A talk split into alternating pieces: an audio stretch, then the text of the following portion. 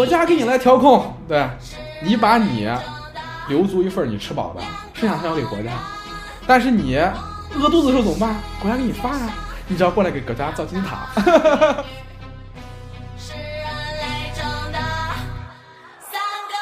就是你现在要跟我们一个正常的现代国家说说我们要造一金字塔，盖他妈二十年，就为了给一个傻逼装他的小骨灰盒，都给你造反了。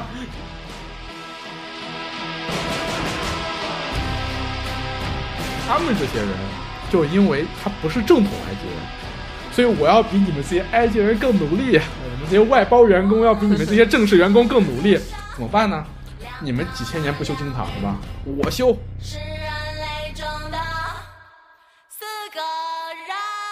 大家好，欢迎收听《城市榆树》。你今天第一期就是你这一句，今天就是一个特殊节目。就首先我们想做，原来是想做一个建筑史的专题节目啊，昨天录了，录的效果其实还可以。我看剪剪，其实有大量的素材能用，但有些地方可能用单口补一补。非常干啊，非常干，主要是因为我创作的非常干，哎，让您受苦了，替我干了一下午啊。但是今天呢，我们我们尝试一个。尝试一个新的模式，就是我昨天聊金字塔的时候，我发现我们莫云老师对金字塔小时候有一个印象，就是金字塔未解之谜，非常神秘，非常神秘。对，然后我当场就非常扫兴的说，那些未解之谜都他妈假的。然后，哎，所以说今天我们就可以一起来探索一下这个金字塔的这些未解之谜到底有有哪些，还有它假在哪儿？金字塔里面那些所谓的数字之谜。大多数都是捏造的，但金字塔有很多谜是真实是谜的，真实成谜的。比如说金字塔怎么盖起来的，这个确实很神奇，对吧？而且金字塔的工艺，就像说的，就是说它是不是指指缝都插不进去？就我们那边在找啊。那可能金字塔的工艺确实很牛逼，但你想想，当时那个时候五千年前人能把那个大石头给堆起来，就已经很，就感觉已经很牛逼了，对吧？还有就是法老的诅咒，听起来确实有点神奇。对，还有金字塔里面有没有木乃伊？哎，然后还有就是这种什么内部空间、内部结构。对，这些恰好我熟啊，对吧？让我来教教你，作为一个建筑师，对啊，我今天对来当爹不对，来来来来来来讲讲这个金字塔的这些谜。对我觉得，一是让我们这个播客轻松一点，二是呢，对吧？也是叫什么来着？寓教于乐，对吧？对吧？在家当爹也当的比较理直气壮一点。就是金字塔这玩意儿怎么盖的？哎，先不说金字塔怎么盖的，就是金字塔这个东西，金字塔这个东西有一个最简单证明它不是外星人造的，就是首先我不认为金字塔是外星人造的。有人就说了，我操，金字塔不是外星人造的，不是现代人造的，那他妈你说五千年前埃及人怎么把金字塔造出来的？那你凭什么说金字塔不是外星人造的？你亲眼见了，对吧？就像斯科特怼那个历史学家拍拿破仑拍的不好。你他妈亲眼见了？你在当场吗？我又不在当场，我又没见，对吧？那历史学家怎么样来判断金字塔不是外星人盖的呢？就首先我们知道什么呢？我们知道金字塔怎么一步步演变来的。这个东西其实历史上一有记载，二有遗迹。你知道古希腊有个哥们儿叫希罗多德，他在古希腊那个时候就周游世界各地，写了一本书，这本书就叫历史，他那本书就叫历史，希罗多德。然后这本历史回头我们可以下载下来。在家没事每天翻两页，但是这部历史写的非常精彩，但是真实度当然存疑。但是那个时候呢，就有记录历史的一些习惯了。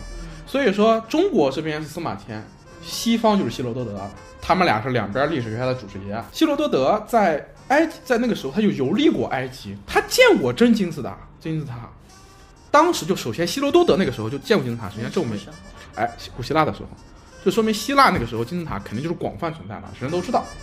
这个东西其实不值得一驳。说有好多人不是说金字塔是现代人盖的，然后伪造历史啊，让你信什么？其实，但其实这个东西不值得一驳了。但是他当时在记录金字塔的时候，他就记录了，就是个希罗多德就记录了一些关于金字塔的一些史料，包括那个时候就有一些金字塔的史料，就告诉我们埃及人是怎么样盖，就是就是埃及人。为什么要盖金字塔？和金字塔为什么会变成这个样子？在历史上有些史料就已经告诉我们了。为什么呢？是金埃及人最早的时候，他们他们的那个墓葬搞成什么样子呢？那那部餐巾纸没有看没有？埃及人最早的墓葬就跟那个餐巾纸一样，就是一个小方墩儿，哎，这张图看见没有？嗯，这就是古埃及人最早的坟墓的样子。早期头几个王朝的古古埃及的那些法老，有了钱了，给自己盖墓、盖坟头、盖陵卷子，做成这样的陵墓，其实很好理解嘛。就是我活着的时候盖一房子，这个房子其实这个墓跟你去新疆看那些那种干旱地区的平房没区别，就是一四四方方的房子。他为了显自己牛逼，我就盖大点呗，我就盖一大房子。就像赵本山说的，对吧？你再怎么着，你死后你的归宿也是那一个小盒，就是，但是你可以盖一个大盒来放你这个小盒。当时那些古埃及的法老就盖，就是盖这种大盒来放自己的小盒。然后直到第三王朝的时候，有一个有一个法老叫赵塞尔，也叫左左塞，那名字用埃及语怎么发音，用英语怎么发音我也不知道，我们管他叫赵塞尔，也也有人管他叫左塞。这个法老有钱了，阔了。跟沈跟那个大鹏一样，对吧？有钱了，他就想要盖大点儿，要显得自己牛逼，他就找自己的部下，那个人叫伊姆，叫伊姆，这个人应名字应该叫伊姆，他的维希尔，就是他的一个大臣，是个建筑师啊，不是他的维希尔，是个建筑师，他号称是历史上第一个建筑师，就是在历史上第一个留下来名字，就是我们现在看到很多很多古代的房子，不知道谁设计的，嗯，在远古时期。留下来记录说这个人设计了这个的，第一个的就是这个伊姆。嗯，这个伊姆设计了什么呢？设计了这个房子。这个对，这个东西在哪儿呢？就在今年的，就在现在的萨卡拉，就在埃及。现在有个地方叫萨卡拉，也翻译成萨加拉。这个地方就有这个坟，就就就现在还能看到呢。这个这这个东西，你就很能容易理解为什么要搞成这样，就是搞成阶梯状的。就对一个大台子上面放小落小放落小台子，一点点往上落，跟那个俄罗斯套娃一样。就是那个小孩玩积木的时候就很容易想到，对吧？我一层层往上堆。当时这个伊姆就跟那个赵塞尔起起出了个主意，牛逼吗？对吧？就是蛋糕似的。对，跟叠蛋糕一样，对吧？你把那个别人都是修大盒子，你把小盒子放在大盒子上面，把它给堆高，哎，显你牛逼。那个赵塞尔说：“哎，就按这个来了。这个人叫伊姆嘛，但他的留下来在历史上留下来的名字叫什么呢？叫伊姆霍特普。你记不记得我昨天给你介绍过那个阿蒙霍特普？霍特普啥意思来着？霍特普在古埃及语里面是神的意思。所以这哥们儿叫什么呢？这个哥们儿哥们儿叫伊姆霍特普。他的他的名字被留下来的时候还叫伊姆霍特普，说明什么呢？说明这个人在后世记载的时候，人们认为他是个神。我操，你居然能设计出来这玩意儿！” 就把他给封成神了，所以这个人就是古埃及的建筑之神了。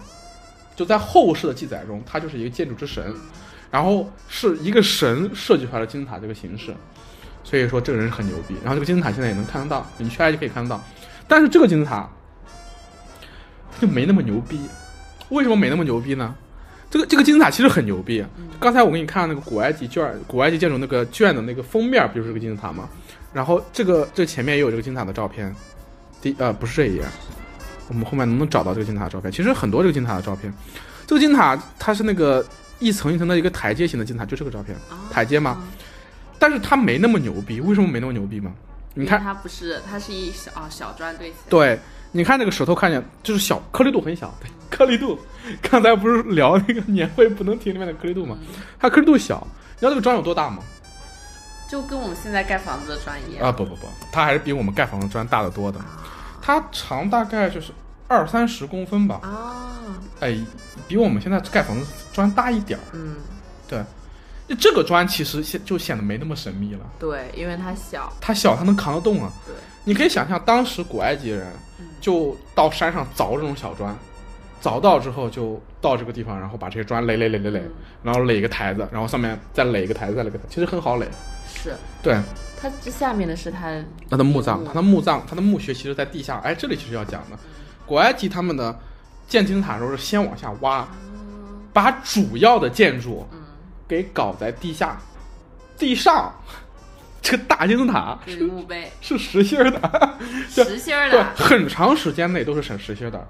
就是古人其实你想这么大的一个东西里面没有支撑的，对，他搞空间就很难搞，但后来。随着技术的发展，他们就慢慢的赶在里面搞空间了，然后通过一些石头就是先搞出了一个拱啊、拱啊之类的东西。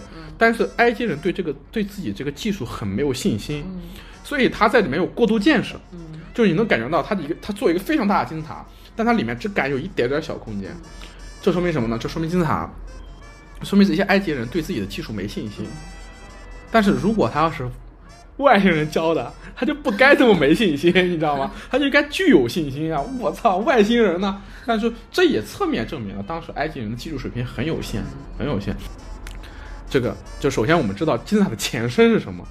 就是按说，如果说古埃及人外星人教的造金字塔的，他理论上来讲，你这些外星人不能藏私呀，就是不能说我，就是我还藏着掖着。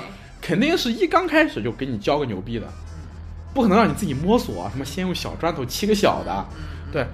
但你说古埃及人牛逼吗？当时的埃及人确实很牛逼，对，技术能力很强。对我看造塔尔金字塔，应该这附近应该有写它的建造年，二七五零年，二七五零年。那我把胡夫金字塔的时间记错了，操！对的。待会儿待会儿看，待会儿给那个听众朋友们道歉。对，胡夫啊，他是公元前二七五零年。那胡夫金字塔是二六多少多少年？哦，对，二九五零年是美尼斯还是那个纳尔迈？哦，是第一王朝开始啊！操，我记错了，无所谓了。啊，对，所以那个赵萨尔金字塔是公元前二七五零年。现在就是我们现在知道金字塔就有前身了，就说明什么呢？说明埃及人在搞金字塔之前，他他经历过摸索。如果是外星人教的，他不应该有摸索，对吧？那有没有一种可能是这样的？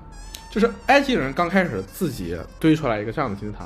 后来外外星人来说你，说你这不行，你这不牛逼，我教你个牛逼的，你给我搞成胡夫金字塔的样子，对吧？因为现在我们最神秘的那个金字塔，就是现在世界上现在世现在世界上现存最大的金字塔，也是历史上最牛逼的金字塔，叫什么来着？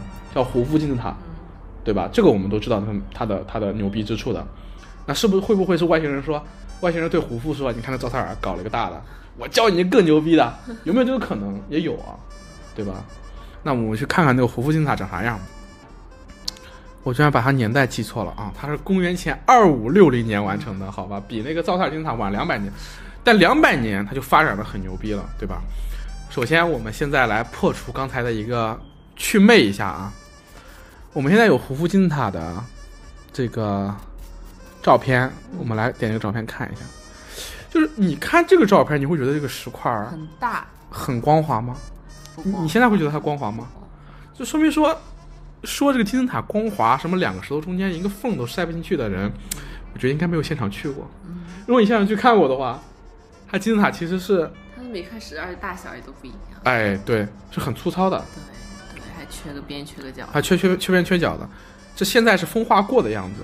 但有没有可能历史上建造的时候真的就真的就那个？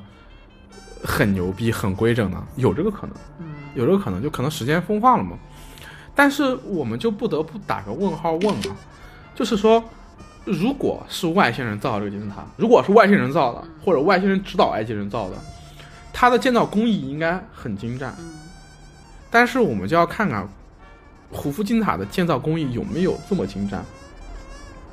我其实可以直接就说了，没有。它其实有几个破绽呢？第一个破绽是什么呢？就是。呃，它的施工其实是分段施工。嗯，你你知道什么叫分段施工吗？就是一段一段的。对，就是现在我们去看这个金字塔的时候，我们会会发现什么呢？会发现，如果这个金字塔它的它那个砖，它每一块不是一样大，它是大大小小的。啊，这个其实也很好理解，就是你这个石头本来就已经这么大了，你还要把这个石头给凿凿的每个一模一样。是很难的，但是我们现在发现什么呢？发现这个砖砌的时候，它不是每一层都是平的，它是有一层是平的，然后隔一好长一段，然后再一层是平的。它把那个蛋糕做的什么上下差距比较小，哎，对，所以说你这个你这个说的非常对，就是胡夫金字塔跟造塔尔金字塔相比，哎，前面是个阶梯。我后面是一个这种这种形式被称为真金字塔，就是说我是正儿八经的是一个四棱锥了，但是它的建造方法跟赵萨尔金字塔没有本质区别，它还是一层一层往上砌的，只不过我每层斜度都保持去倾斜，这个当然很牛逼。然后它建造的时候发明说明什么呢？就是说，嗯，古埃及人没有，就是说没有很好的去预处理石头的工艺啊。对，就是它的所有的石头都是在现场打磨的，就是它的石头是在现场加工的，它不是说我在一个地方加工好了运过来的。嗯，这说明什么呢？说明当时的古埃及人没有这个，就是我是把这个这个搞石头，嗯，是理我我没有把它理解成一个流水，它它不是流水线的，嗯嗯，它是纯靠人力把这些石头给拉到这里来，嗯然后现场打磨的。嗯这里其实我们可以看，我给你我可以给你看一个资料，了解一下当时埃及人的工艺。首先，当时建造金字塔用的是什么呢？用的是花岗岩和玄武岩。玄武岩在古埃及时期用于铺筑地面。我们找到当时很多埃及国家垄断采石场的遗址，对采石的对当时对对当时采石的技术了解不是很多。这这张图就显示了当时的砌筑，你看它的砌筑是很不规则的。就如果你去现场去看古埃及的金字塔呀、或者什么的，你会发现它那个砖绝对不会像我们现在人砌的，就是怎么说，每一块砖都横平竖直的，它不是，它的每块砖都是歪扭七八的，它不但横着的砖是对不齐的，嗯它就是水平线砌缝也是不齐的，嗯。但是呢，他通过现场打磨，嗯。让这些砖，嗯、让这些石头吧，让这些石头石材石头和石头之间是连接起来的，就是每一块石头都是现场打磨，而且它是这样的，就这些地方就是中间这些地方的缝，它不管的，嗯。就差不多就行，只有每一层的这个水平线，啊是平的。它尽可能打磨平。而且平。这还是公元前一千四百年。啊，对，这是图特呃图特蒙图特摩斯三世时代的，就是公元前一千四百年，就是比这更早的，比这更早的，像胡夫金字塔和对赵塞尔金字塔的工艺还不如这些。对，就说即便到了公元前一千四百年，古埃及的，就是对石材的处理工艺仍然停留在一个，我对砌筑的理解仍然停停留在一个很低的水平，所以说它的大量的是现场建造的，嗯。它这个技术水平体现出来，它肯定是一个相当落后的水平，而且古埃及的这个。就是，当然我们不是否定古埃及的牛逼啊，嗯但古埃及的落后，就是它对材料的性质的理解的落后是多方面的。首先，当时是没有脚手架的，这么大的一个金字塔，你搞脚手架也不现实。所以说，人们肯定是拿土来堆坡道，嗯去把石材往上往上推的。我我昨天不跟你讲了吗？就是比如说这这一块是你第一层砌好了，然后我想要砌第二层，我就一定要把土堆一个很长的坡来、来搞你这个第二层，对吧？然后，呃，他们当时的人呢，没有石头，不不没没有轮子。就当时埃及人发明轮子很晚，就是或者他们发明了轮子，他们发明带带轮子的车都很晚。都之前说了嘛，埃及是一个玩船的民族，埃及人是玩船的，所以说他们在当时当地就依靠那个河水泛滥之后那个泥泞的那个土地嘛，然后在上面拉，哦，拿那个锹，像那个雪橇一样的东西去拉，所以说当时的运输也是非常的原始的。对，这个缝叫上升接缝，这个叫水平接缝。就它那个砖缝水平的，是隔一段儿是直的，隔一段儿是直的。它那个上升接缝啊，都不是。都就基基本上没有没有垂直的，它只有在边上是垂直的，就说明什么呢？说明这些石头不是预制的，现场打磨的，对，水平很有限。然后这张图是公元前一四五零年，就是一些壁画上面来，哦，来石头的场景。这个倒不是凿石头，首先这边是定水平，对，然后这边是打磨，啊，这边是定尺寸，然后这是打磨，打磨的时候呢，它是用一个小石块儿，还有一个凿子去现场磨平。所以说，埃及金字塔这么牛逼，但是它很多这种所谓的非常非常精细的面，都是现场磨平的，而且现在很多书里面不是吹牛逼说埃及金字塔石头什么非常的就是光滑，标志。但其实金字塔和古埃及的神庙中有大量拿石灰石或者用石灰一些泥填。去填坑，就是我凿的时候一不小心把这个石把这个块块给凿块凿缺了一块，然后我拿别的东西像泥一样东西去抹上，这都是有的。嗯，对，所以说就是它，首先我们要说金字塔很牛逼，但它没有我们传的那么神乎其神，它的工艺上面和它的建造上面有很多小瑕疵，这小瑕疵。是，如果我们回到当时埃及人的情境上面说，我们完全可以理解的这些瑕疵。你看他这边说了嘛，最里面是核心石建筑，就是它是也是石头的。嗯。然后呢，二是细石灰石内饰，细石灰石内饰是哪哪里呢？就是一个石头和大的石头块中间，它用用细石灰石给填填上。然后它的这个倾斜度怎么来的呢？先用石料填，然后最外面。是用抛光石灰石，就最外面那个斜面，在古时候是用抛光的石灰石去填上的。所以说金字塔最外面那个斜度，它不是通过石头啊垒出来的，不是石头垒出来，它不是说我把这石头垒垒完之后，我用切刀光滑的切，不是的，它最外面是一层石灰石的。所以说现在风化了之后，就露出里露出了里面那些一块一块的了。所以说就是。对金字塔这个祛魅啊，就首先它没有我们想那么牛逼，然后你现在一想，即便没有我们想那么牛逼，它已经够牛逼了。所以说它是对于当时那个时代的人来说是真牛，不是假牛逼，对吧？OK，其实后面这些东西跟金字塔就没关系了，就证明什么呢？证明这个呃当时的工艺很差，比如说这是柱子。这是梁，这是古埃及人的梁柱搭建方式。这种搭搭建方式是非常不符合力学规律的。说明什么呢？说明古埃及人他不懂，他不知道这个柱子和梁之间的这种具体的力学计算，他不懂，他只知道我把一个东西搭在另外一个东西上面，但是他能立起来，你立起来了，但是他不知道这样其实是不符合力学规律的。但他们又不懂数学，他们又不懂力学。他们觉得能盖起来就行呗，对，所以说他们就大力出奇迹。所以说古埃及的建筑，尤其是那个金字塔，处处透着大力出奇迹。就是你看这个金字塔，你会感觉到我操，它的工艺非常粗糙，但是它靠人力给堆上来了，就像中国人造芯片 和苏联人造导弹一样。你知道苏联，人家人家说苏联人和就是苏联美苏冷战的时候。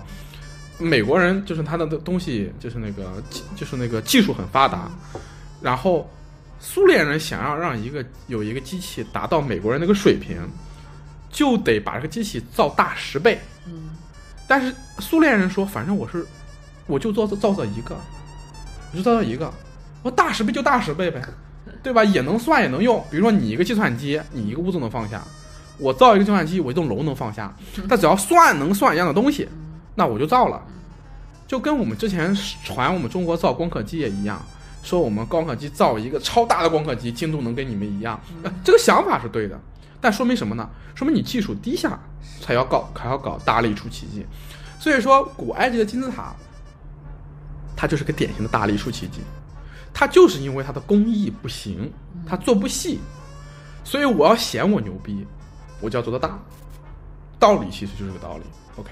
所以说，在这里呢，我们就对金字塔的这个金字塔的这个怎么说？建造过程。建造过程去魅了。然后这个石头，这个石头是怎么堆上去的？你是不是还很好奇？但是我刚才说的是土坡，但是说一句土坡很简单，但是其实金字塔建造真的是很难。但是呢，就是理论上，就是现在有很多那个古埃及学者就自己去模拟，比如说我用土坡，十万人能不能盖？证明是能盖的。真正的谜团在哪？你知道吗？真正的谜团在古埃及怎么样去动员这十万人不造反？这是最牛逼的地方，倒不是说人力管理。呃，对，人力管理技术是牛逼的。他你要真能动员十万人，那肯定能干。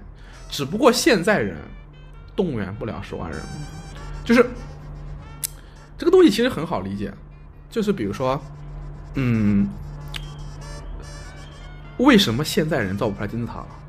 就经常有人说，你看古埃及人能造了金字塔，现在人造不了金字塔了，因为你现在说服不了十万人跟着你干这种傻逼事儿。就你现在要跟我们一个正常的现代国家说说我们要造一金字塔，盖他们二十年，就为了给一个傻逼装他的小骨灰盒，都都给你造反了，就就我我让我去，我肯定不去。当然你要给我很多很多钱，我可能会去。但现在你又给不出来很多钱，对吧？所以说，古埃及真正牛逼的地方在于它能动员相当大的人力去干这个傻逼事儿，人还不造反。那为什么呢？神的崇拜。对对，神的崇拜。当时法老，大家会相信法老是神。在古在古王国时期和中王国时期，法老就是神。连设计出来金字塔那那哥们儿叫伊姆，他都变成伊姆霍特普了，就说明当时古埃及是真信这一套的。就觉得我操，你是神，好吧，给你盖我也能上天堂，那我就跟着你给你盖了。确实，在现代为什么造不出来金字塔了？一个很大原因就在于，就现在我们不信这一套了，不信这一套了。所以说，这个信念的力量是很强的。关于人类是怎么样发展出来这一套宗教系统的，我们可以去听瓦利谈之前的那个第一期，就谈这个，就是谈人类组织在一起这个过程，其实就是有一个东西你开始信。你才会组到一起，而我需要信这个，往往是你，嗯，你你这群人要面对一个大灾难的时候，我才需要通过一个什么信仰，然后把我们集聚集在一起。然后我们要说的是什么呢？这个信仰它是有实际功能的。就埃及这个地方，它很有可能什么呢？它很有可能像我们中国古代一样，需要修建大型的水利工程，或者有一些非得人多还能干的事儿。才导致这群人非得聚在一块儿。你想要是像古希腊那那那块地方，就是真的就是你躺地上都能吃饱，嗯，你倒也也没有也没有什么造金字塔这种需求。那我们可以设想一下啊，我们可以设想一下，你你觉得你觉得你觉得古时候的人能碰到什么问题，说我非得。在一块儿过日子，而不能各过各的，那其实是古埃及那个时候的人经常面对的问题。就比如说这块土地非常肥沃，那为什么我们不能各过各的呢？我们各过各的，互相老死不相往来，我操，不更好吗？那会会出现什么样的问题？你觉得？就什么样的问题会导致大家不能各过各？没那么有吃饭问题、温饱问题。温饱问题，其实我觉得有道理，但是其实。古埃及那个地方土地很肥沃，哎，我我我觉得这个道理，我我这个逻辑我盘一下，我看你能你能不能能不能理解啊？或者你认不认同啊？就是如果我各过各的，都过不下去的话，那我聚在一块儿更过不下去，因为我还要养闲人呢。你说是不是这是不是这个道理？就咱们小家庭三口之家，各过各的过不下去，那我们把所有的人聚集成一个国家，然后养一群公务员，我操，这些公务员还不干活，只吃饭，那更过不下去。那你你觉得为什么他们要不能各过各的？咱们就唠这事儿。隔壁村来抢你。啊。有有有没有可能？那我们就就假设啊，因为我也我也没去过那个当地。一致对外。一致对外。我跟你说，这个确实是一种很大的可能性。就是我第一瓦力谈第一些名在讲人类城市的诞生，很有可能就是，就是首先。大家还是各过各的，刚开始是各过各的，后来，因为比如说我们要打一些大型猎物，嗯，发现哎，我们几个人在一块儿过，嗯，过得挺好，这时候就会发现我自己种地不如抢别人的，那就发发就出现了一群人专门抢别人的，也有可能是最早的时候人们不是打猎吗？有的人打猎，有的人种地，结果种地的这群人武德不行了，但是种的东西又多。打猎的那些人就说：“我操，那我打啥猎啊？我打你不行吗？对吧？”然后哎，所以说最早的埃及的兴起，很有可能是因为军事之间的互相打，打到最后打服了，然后开始就是大家不各过各的，然后聚在一起。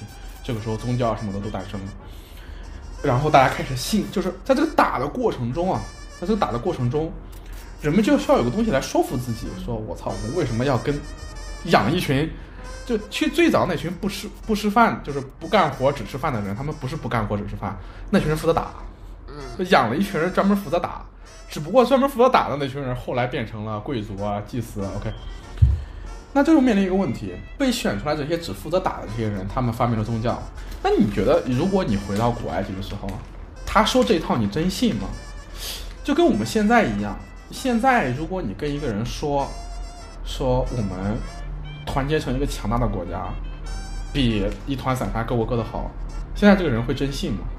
现在是不信。我觉得现在也信。信吗？你觉得现在？我觉得现在也信啊。现在比如说，比如说有人宣传说我们大家勒紧裤腰带，把美国干翻了，我们过好日子，也 也有人信这套呀，对吧？现在也信，就跟当时的古埃及人感觉也没啥区别。但是呢，我觉得当时古埃及人可能也没这么傻。古埃及人当时面对这种打仗的，可能是一种就是对外的时候，就比如说我古埃及人把上下埃及统一了，这个时候没有外敌了，我们埃及人都埃及人不打埃及人了，对吧？都是埃及人了，对吧？虽然我们有这么多神，我们昨昨天跟你聊的嘛，北边有底比斯，南边有孟菲斯，然后你姓拉蒙，阿蒙我姓拉，但后来阿蒙跟拉一结婚，对吧？这事就没了呀，对吧？大家都是一家子了，没外面的人打了的。埃及人古时候还会面临一些什么样具体的问题呢？我觉得会有一些具体问题，我管它叫社会治理，就是我昨天跟你讲的，小家庭的风险承担能力是是是很小的。你万一今年冬天的粮食你没准备好，你说饿死就饿死了，这时候你需要团结在一起，有一些社会的调节机制。所以说，现在有一些、有一些、有一些学者啊，我不是说所有学者，只说有一些学者，具体的文献我们回头可以找一找，附在修诺上，附附在修诺的上面。有一些学者会认为，金字塔其实就是一种社会调节机制。这解释了这群人为什么就真信，说我就算他妈你你给我说再好听，说说。说我二十二十万人造二十年，就给那哥们儿造一小盒，放一小盒的地方，你这这能说说说服我？但我觉得一个个具体的埃及人在那个时候真他妈每天干活干二十年，让你谁都受不了。你光说有一个神儿，我觉得他们是不可能信的。你得给他每天管饭，你不可能说我不管饭。所以说，很有可能有一些学者认为，当时的埃及金字塔是一种大型的社会公共工程。就是我肯定不是在干农活的时候喊你过来修金修金字塔。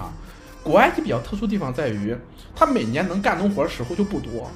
尼罗河泛滥完之后，就那几个月你能种，种完之后你收完之后，哦，尼罗河不泛滥的时候你就没事儿干了。你没事儿干了，本来啊放干半年放半年假是正常的。但是但是有的人他干那半年的时候，他。就是有吃的，那他就是他吃完了之后，他不为那另半年留，就你不得不承认，确实有一些人和家庭或者人作为个体，有的人就是很短视。OK，国家说，就像有些国家就会说，说个体都是自私的，个体都是短视的，市场调节这个机制会失灵啊，因为市场逐利，国家给你来调控，对。你把你留足一份你吃饱的，剩下他要给国家。但是你饿肚子的时候怎么办？国家给你发呀，你只要过来给国家造金字塔，对吧？然后我这半年我养你，对，然后我们这个体制优势，集中力量办大事儿，对吧？造了金字塔之后，大家 对，是不是啊？是。所以说，很多有一部分学者就会认为啊，这个金字塔是用来干嘛呢？这个金字塔是一种以工代赈的方式。嗯。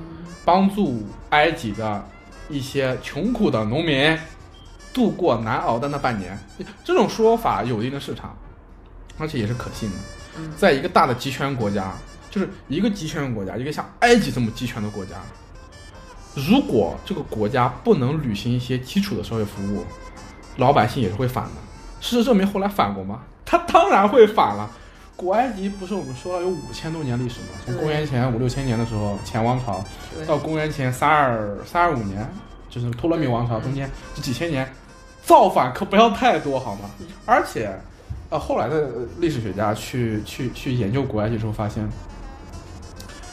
这个古埃及的造反跟尼罗河的这个水有重要关系啊。哪年它不泛滥，哪年指定造反，没事儿干了。不是没事儿干，饿肚子啊！对，所以说，古埃及的时候，人其实那个时候的官僚系统其实相对比较完善，他们肯定也知道，就是你这些人只要你温不饱，就会造反。他其实给整个社会形成了一种压力机制，就是你越有这种压力，上面的这些法老啊、祭司啊，就就越觉得我要集权，我集权才能办大事儿。他越这种集权办大事儿，他可能可能啊，会导致这个社会越不稳定。所以说，古埃及一直都有这种治乱兴衰的交替。我们昨天聊古埃及的时候，虽然那个很无聊，但是我们也知道了很多基础知识。古埃及这三千，这不是三千，五千，五不到五千年，因为早王朝第一个第一个王朝是前公元前两千九百年，或者公元前三千一百年那个时候，叫美尼斯嘛。第三十一王朝完蛋，在公元前三百三百多年，两千八百年换了多少个王朝？三十一个王朝。这平均一个王朝呢，能有大概一百年。对，以平均一个王朝能有一百年，也就是说，古埃及平均一百年一个周期。而且它这三两千八百年中有治乱分隔嘛？我们不是说有有那个中间期，有有中间期。对，我们来回忆一下啊，最早是早王朝三个王朝，然后是古王国，古王国后面是第一中间期，第一中间期后面是中王国，中王国后面是第二中间期，第二中中间期后面是啥？是新王国，嗯。新王国后面就是埃及后期。第三中间期。啊，对，第三中间期，第三中间期后面是一个。埃及后期，古埃及后期就是被波斯侵略，对，它就是有那种治乱的周期，就是我统治比较稳定的时候，国家往上涨走，那个时候呢，往往其实也伴随着尼罗河比较平稳，往往这个中间期来之前就有一个特特征，叫他们叫做叫做低泛滥，他们叫管那个叫高低，其实这个也很好理解，那个泛滥好的时候它水位高，泛滥。不好的时候水位低，所以叫低泛滥的时候，就是就是就是我们中国人说的就是灾年，就是大旱。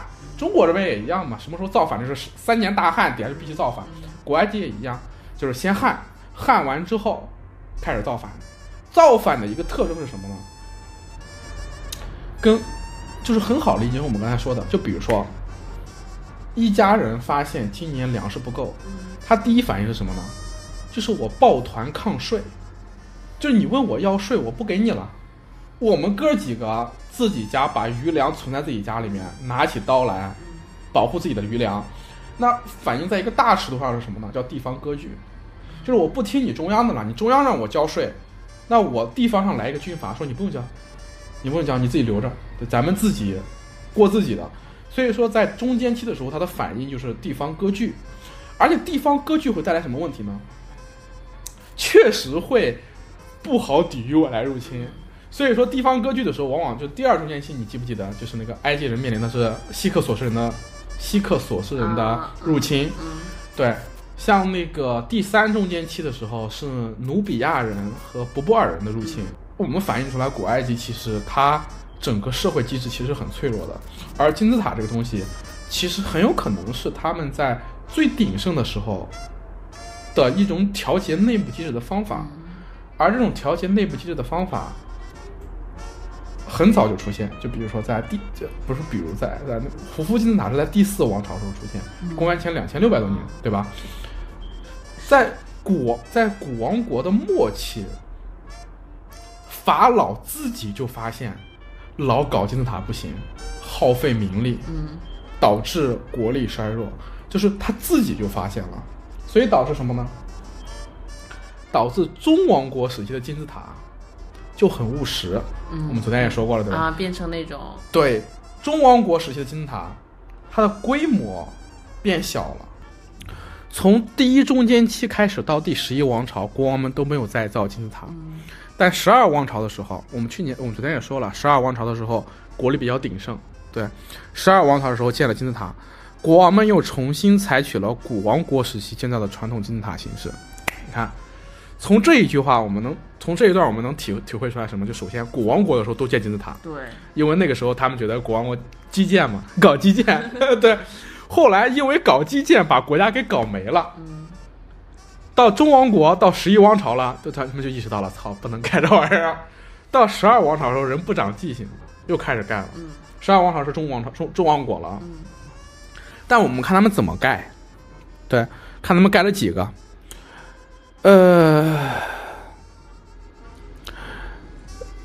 头两个国王的金字塔建在利神特，他们之后除第四个国王塞索斯特里二世建在拉洪之外，其他的都建在达舒尔。OK，你记不记得昨天我给你看那个金字塔，那个中王国的金字塔，就是已经烂的不成样了。那哥们儿就是拉洪，就是在拉洪建的，那个就是第四王朝的，呃，第四位王，第四位法老，就第十二王朝的第四位法老塞索斯特里斯二世的那个金字塔。我们来看他这个金字塔。长啥样，长长啥样，以及他，呃，到底是怎么盖的，搞导致它这么拉垮。你看，这里说，经过一个世纪混乱之后，重复重新建造这些金字塔，虽然大体上沿袭古王国时期的建筑模式，就是一层一层往上盖。但无论在高度上还是寿命上，都无法与古王国时的金字塔比。以前那种通过建造巨大木构来保持保证永世永生的信心，于第一中间期的政治危机而大大动摇。法老的地位的变化和社会的动乱，使第十二王朝的统治者再也无法动员全国的力量。因此，这个时候的金字塔不但体积小，建造水平也更低下。只有阿门内姆哈特一世的塔完全实造，其他都和古王国晚期的建筑一样。核心主体部分是分隔砌筑以碎石和沙子填充，或者全由泥砖建造，仅外层覆以石灰岩板，底顶部有时候用暗色花岗岩。总之，以节约材料和劳动力为原则。埃及的法老在中王国时候跟古王国时候比，地位下降，地位也下降了，因为经历了第一中间期的那个战乱之后。大家对这个永生永世的这个信心没有了。你可以想象，秦始皇第一个人的时候说自己是始皇帝，万世传。到了汉朝，可能还相信，但到了隋唐的时候，人们知道前面有秦、有汉、有三国、有晋、有魏晋南北朝，所以隋唐的皇帝可能心里面很清楚，自己这个帝国可能就能传几代，后面肯定还有人来替自己。所以他可能就不会觉得自己万代流传了，而且你想想，十二王朝的时候人，他们是能看见胡夫金字塔的，现在都能看得到胡夫金字塔，那个时候他也能看到，他会想，我操，胡夫金字塔是还在，但你胡夫的第四王朝已经是古人的事儿了，所以那个时候的人应该内心会觉得会变得更现实一点。但是这种说法是他的一家之言啊，我看过另外的一些，呃，古埃及学者的论述。他们会觉得没那么悲观，他们会首先会认为中王国时候的埃及的国力其实是不低于古王国时期的，嗯，就他毕竟是后来者，而且那个时候的法老的地位虽然有所下降，但他其实没有说下降到我动员不了，我没本事动员全国的国力。有一种解释会认为第十二王朝的法老们变得更加务实了，怎么务实呢？我们就他后面说的，我们后面就说到这里，就是。核心主体部分以分隔砌筑，以碎石和沙子填充，或者全由泥砖砌造，仅外层覆以石灰岩板。OK，我就问你一个事儿：就如果这样盖金字塔的话，从外面看，跟跟胡夫金字塔没有区别，而且更快，对吧？而且怎么说？更快，更节约。嗯。所以说，很有可能他不是不能盖，而是不想盖。所以说，这里我觉得我们没办法去揣测第十二王朝的法老的想法。我拿话筒问他。对，但是你看他下面写，然而，嗯，为加强国王墓室安全而花的精力和财产，大大超过了古王国时候的木构。这说明什么？这确实是更务实了。对，对，就是把钱花在刀刃上。所以说。这里，这里我们回回回回回想一个问题，就是到底十二王朝的人是不想盖还是不能盖？这东西我们没办法去揣测。那我问你，你觉得我们现在这个国家，就是现在的中国和现在的美国，就美国登月这个问题，你觉得以美国现在的能力，他是不想登月还是不能登月？不想。呃，这个地方其实很有意思，我觉得是。不想和不能其实就是一体两面，嗯，一体两面，就是你说现在如果美国或者中国卯足了劲儿，大家都勒紧裤腰带，能就就登，肯定能登，但是他一一一波算盘不划算，我就不登了。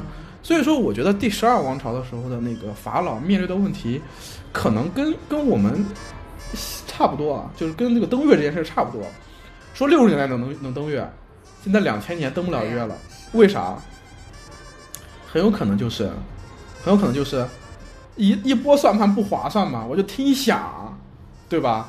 盖金字塔也一样的，我用石头盖，我真就听响。那你觉得古王国的那些法老，他盖金字塔为什么不用新中王朝这种方式？就是什么分格砌筑、石灰灌注，是他们是不想还是不能呢？不能，哎，技术达不到。对，很有可能是这样的。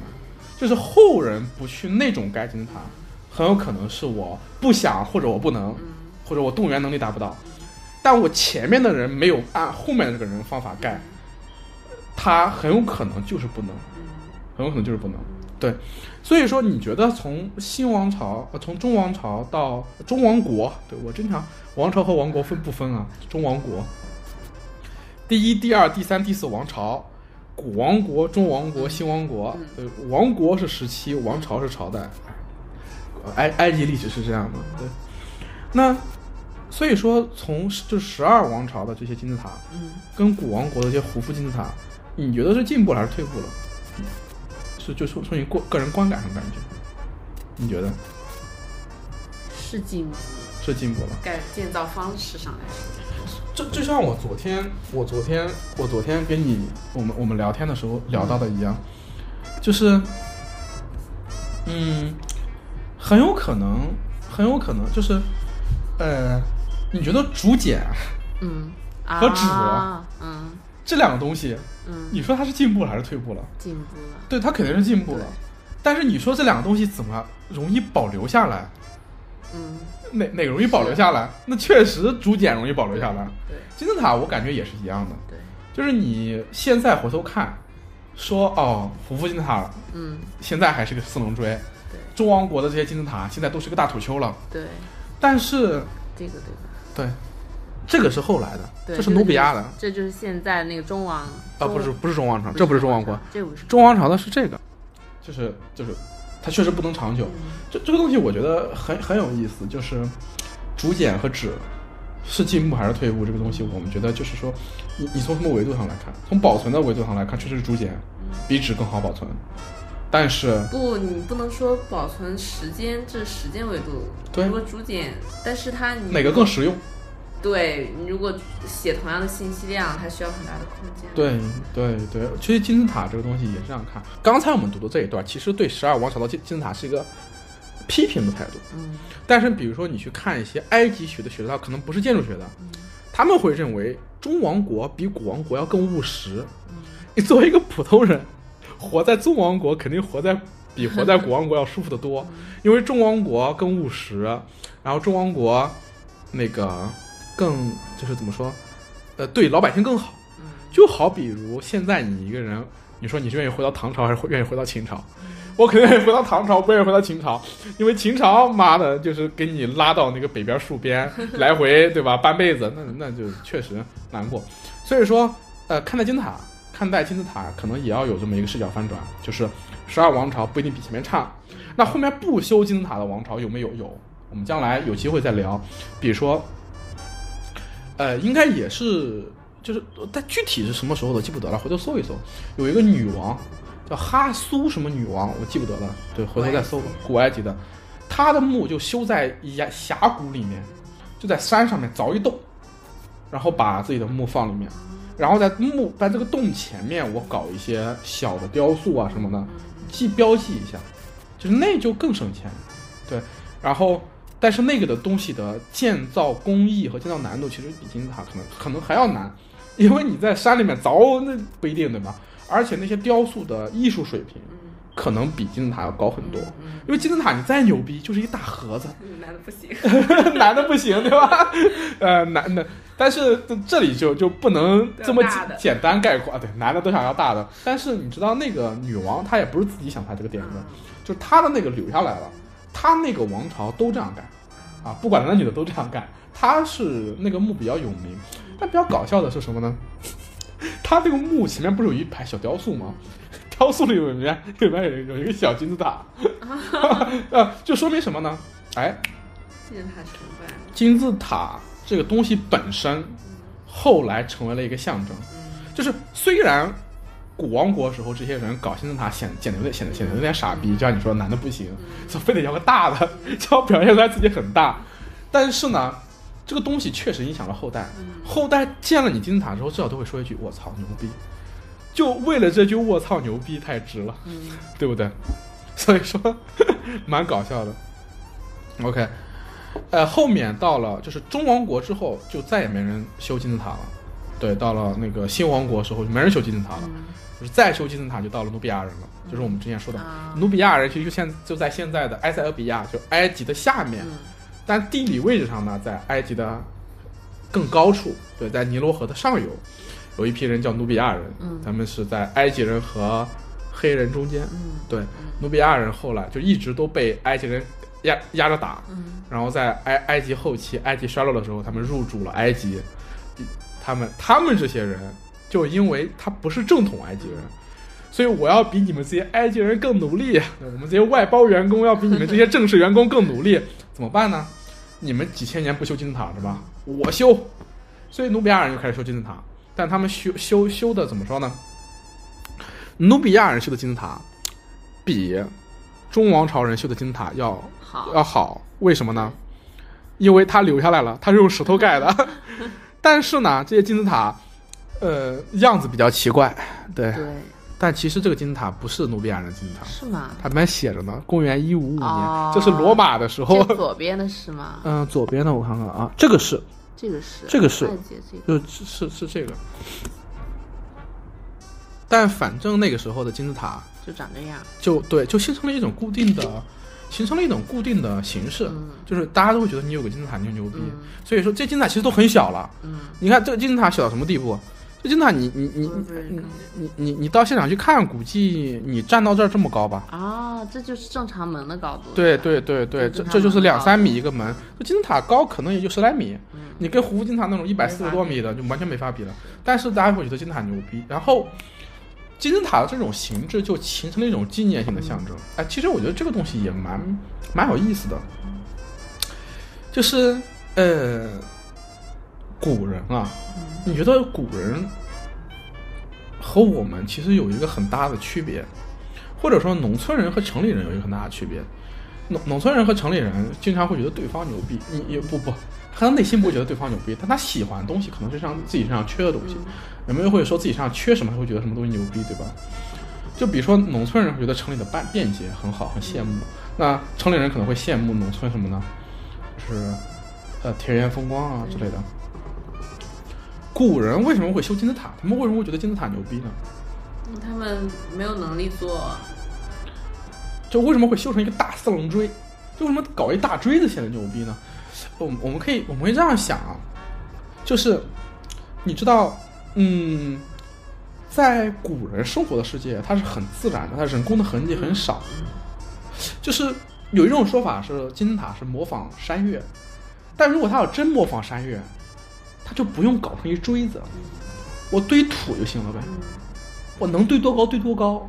我说我的是一座山，这不就是山？这是正正最正经的山岳崇拜啊。那金字塔不是山呀，金字塔是用石块堆出来一四棱锥。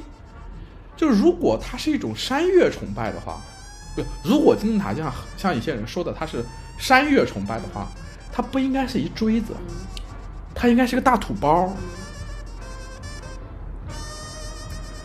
它应该是一大土包，但为什么？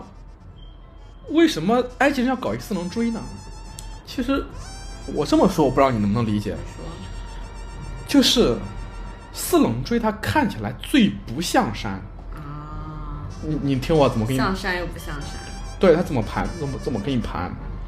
就是你知道，在自然界中，你要找一个绝对直的东西是很难的。你在自然界中，你能找出来什么东西是绝对值的吗？你到农村去，你让他跟我说哪个山能长成直的，然后哪哪哪哪哪个树能长得绝对垂直，一点都不弯，没有的。绝对的直的东西是自然界没有的，对吧？绝对垂直的东西呢？没有。正圆呢？没有。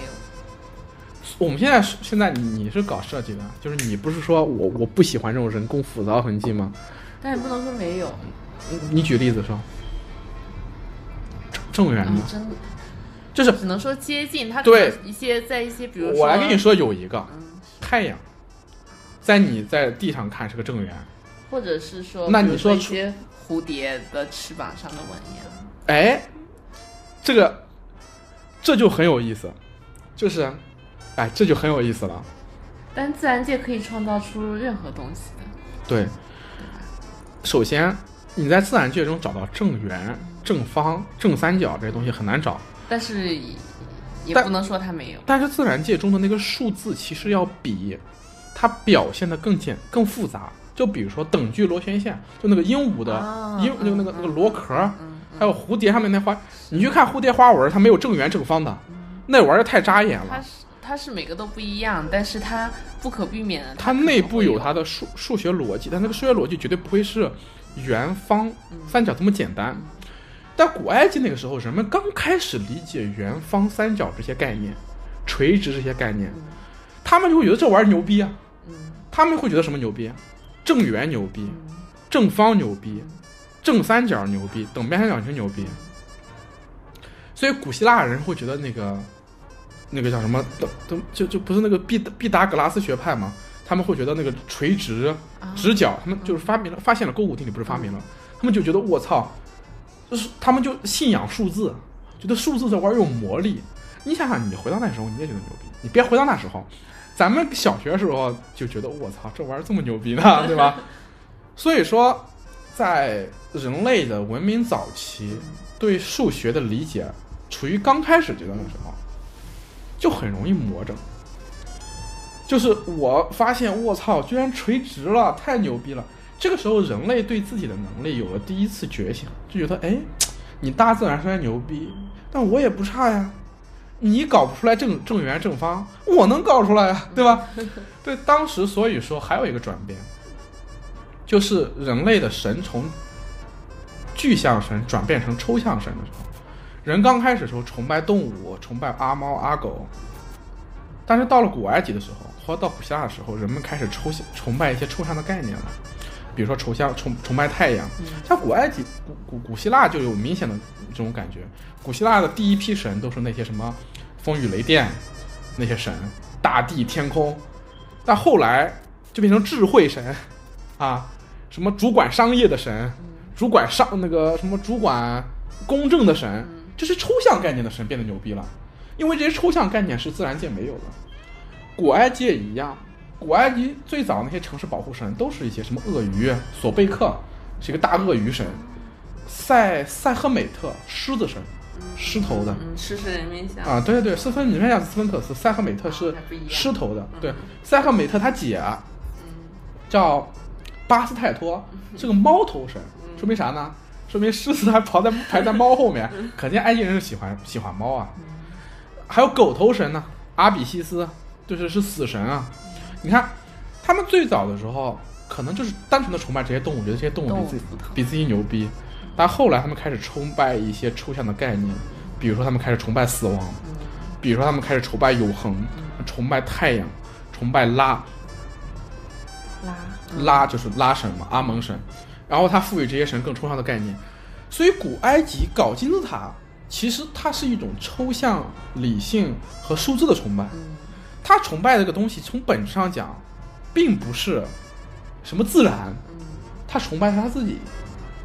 他崇拜的是这些横平竖直的大家伙，他崇拜的其实是当时人类第一次意识觉醒时候，意意识觉醒的时候，法老啊、祭司啊那批第一波自我意识觉醒的人类的自恋。他崇拜的是这玩意儿。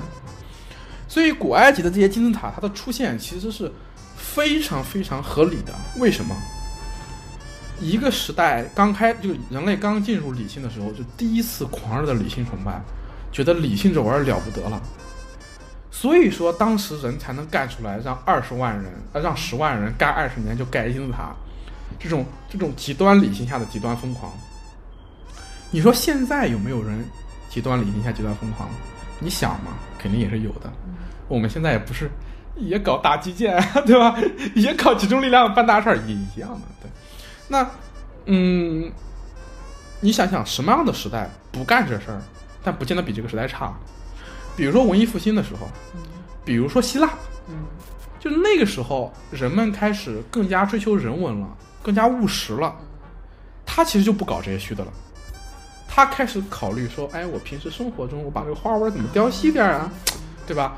我就不想着我要搞一搞一大金字塔了，我把我家搞得怎么舒服点啊？这个东西其实是另外一个时代的张力，所以我们就是后面这些东西，我们将来聊天聊聊聊聊后面的时候可以聊。那其实聊埃及的时候，我想说的什么，就是盖金字塔说不能说明他牛逼，他可能说明他傻。但是你说他他牛不牛逼？他当然牛逼。今天聊那么多，不是为了否认金字塔牛逼，也不是说人多力量大就傻。而是说，他牛逼归牛逼，但他不是不是什么外星人的奇迹，他只不过是人类在童年的时候，一个就是人类刚刚意识到自己有这么大力量的时候，疯狂了一把。他这个疯狂其实时间很短暂，到了胡夫金字塔的时候，就再也没盖过比他更大的金字塔了。到中王国的时候，连那些法老自己都不盖金字塔了。到了新王国，到后来的时候，金字塔变得很小了，就说明什么呢？说明人类是既吃也既打的，就是他犯过一次傻之后，他知道盖金字塔这事儿又牛逼又傻逼之后，而且他的傻逼大于牛逼的时候，第二次就真不盖了。这说明什么呢？说明人类还是有记性的。要是埃及人真他妈一直盖金字塔，盖的全世界都金字塔，那说明还完蛋了呢。人类这个物种可能在那时候就灭绝了。说明人类这个物种呢，它务实，它理性，它知道啊，理性牛逼，它也不是这么用的。所以说，到这里我们就可以理解金字塔是什么呢？金字塔是一个合理的东西，是一个可以被我们理解的东西。对，所以说你看，我们从金字塔的未解之谜落到了这个点上面，就聊到这里非常好。对，嗯，聊到这儿，你还有什么对金字塔什么疑问吗？没想到能上架都上到这个地步，操！觉得还是还是这样聊比较好，对。对，对的。那你觉得就就金字塔和古埃及之外，你还有什么想了解的吗？陵墓木乃伊。木乃伊，OK，我们下一期 就可以就着这个，我我们今天不是留一扣吗？就是那个图坦卡蒙。嗯，就是现在聊地上的，下期聊地下的。对，图坦卡蒙其实图坦卡蒙这个法老就是新王国的法老。所以刚才那个，刚才那个叫什么？刚才那篇《世界未解之谜》里面说图坦卡卡隆、图坦卡蒙埋在金字塔里面就是错了。图坦卡蒙没有埋在金字塔里面，他是新王国的，他不可能埋在金字塔里面。然后他诅咒，那么我们就来，就就我们下一期就就围绕图坦卡蒙这个人，我们了了了解一下他的生平，了解一下他怎么当上皇帝的，然后了解他他爹是一个多傻逼又多牛逼的人，对。然后围绕这个人，围绕这个法老的诅咒，我们来认识一下古埃及的陵墓的发展，和古埃及的宗教，和古埃及的其他的一些历史相关的东西。对，今天就金字塔，我觉得聊这么多也差不多了，嗯，可以吧？我们是世界上。